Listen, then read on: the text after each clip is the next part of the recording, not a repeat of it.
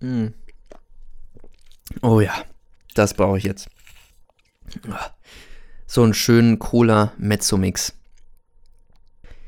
Ich habe am Wochenende so aller Big Bang Theory gelebt. Junkfood, wenig Schlaf, viel Nerdzeug. Weil ich habe am Wochenende ein äh, Webseitenprojekt realisiert und nachdem sich ja meine große Fangemeinde gewünscht hat, dass ich doch mal einen Podcast produzieren soll, der sich nicht an 14- bis 16-Jährige richtet, sondern an ein intellektuelles Publikum, dachte ich mir heute mal ein bisschen was zum Thema WordPress und Serveradministration. Ich sollte ein Webshop-System mit WordPress aufsetzen am Wochenende für campuscruise.de also für eine Partyschifffahrt und dass die Leute dort halt dann die Tickets online kaufen können und auch sehen können, was ist Campus Cruise, was macht das aus mit Fotos, Bildern, Audios, Videos und so weiter und so fort. Einfach eine schmucke Seite. Ja, erstmal natürlich Webhosting-Paket aufsetzen für den Kunden, dann WordPress installieren als Content-Management-System und anschließend ist natürlich die Frage, ja, wie soll die Seite aussehen? Und da habe ich nämlich immer so ein vorgefertigtes Theme von themeforest.net und passt das dann immer entsprechend mit den Farben, Logos an. Und die größte Herausforderung da ist dann immer praktisch die Struktur bzw. die Anwendung ähm, von den speziellen Eigenschaften dieses Themes. Ja. Also zum Beispiel Portfolio anlegen, so ein One-Page-Creation mit Parallax-Effekten, wo dann die Bilder praktisch beim Seitenscrollen ineinander übergehen in die Seite.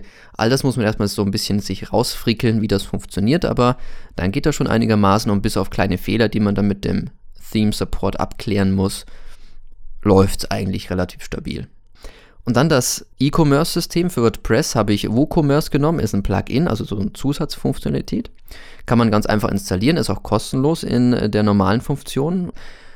Und dann ist halt wichtig, und das ist immer so ein bisschen das Problem, wenn man halt so ein Content-Management-System nimmt, was halt weltweit verwendet wird, man muss immer schauen, dass man so die deutsche Version einschlägt, weil gerade beim E-Commerce sind die Deutschen halt wirklich sehr, sehr akkurat und dann kann man sich sehr schnell Ärger einhandeln. Daher muss man dann schauen, dass praktisch das E-Commerce-System für den deutschen Raum rechtskonform ist. Also zum Beispiel der Button unten mit Checkout, der darf nur jetzt kaufen oder kostenpflichtig bestellen heißen. Du brauchst eine Widerrufsbelehrung, am besten auch mit Online-Formular und lauter solche Geschichten. Und bis man das so ein bisschen rausgefunden hat, das dauert ein bisschen. Aber die Seite steht und läuft soweit rund. Und vor zwei Stunden ging es dann auch offiziell online für die Kunden. Im Moment sind so seit zwei Stunden ungefähr so 400 Besucher und knapp 3000 Page Impressions.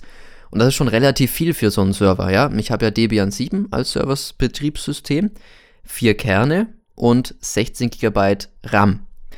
Aber trotzdem stellenweise wirklich alle vier Kerne bei 100% CPU voll ausgelastet. Und er läuft trotzdem stabil weil ich habe Nginx, also praktisch die zweite Variante, die es so an Webservern gibt, die man so kennt.